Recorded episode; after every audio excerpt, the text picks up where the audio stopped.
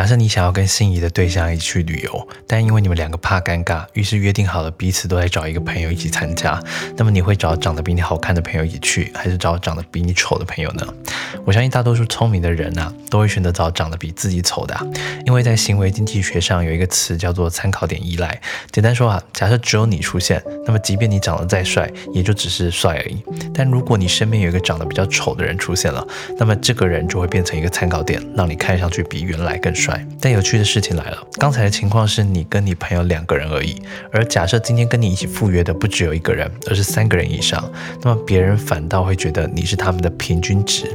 简单说啊，就是反倒觉得你跟那些人是一模一样的。例如，你可以想一想一个场景哦，你今天约了一个心仪对象，就是他找来的其他三个朋友都身穿白色吊嘎。脚穿蓝色夹脚拖，脖子上挂金项链，边走还边抓屁股。那么你会觉得你的心仪对象是鹤立鸡群，还是觉得他们是一群乌合之众呢？通常会是后者哦。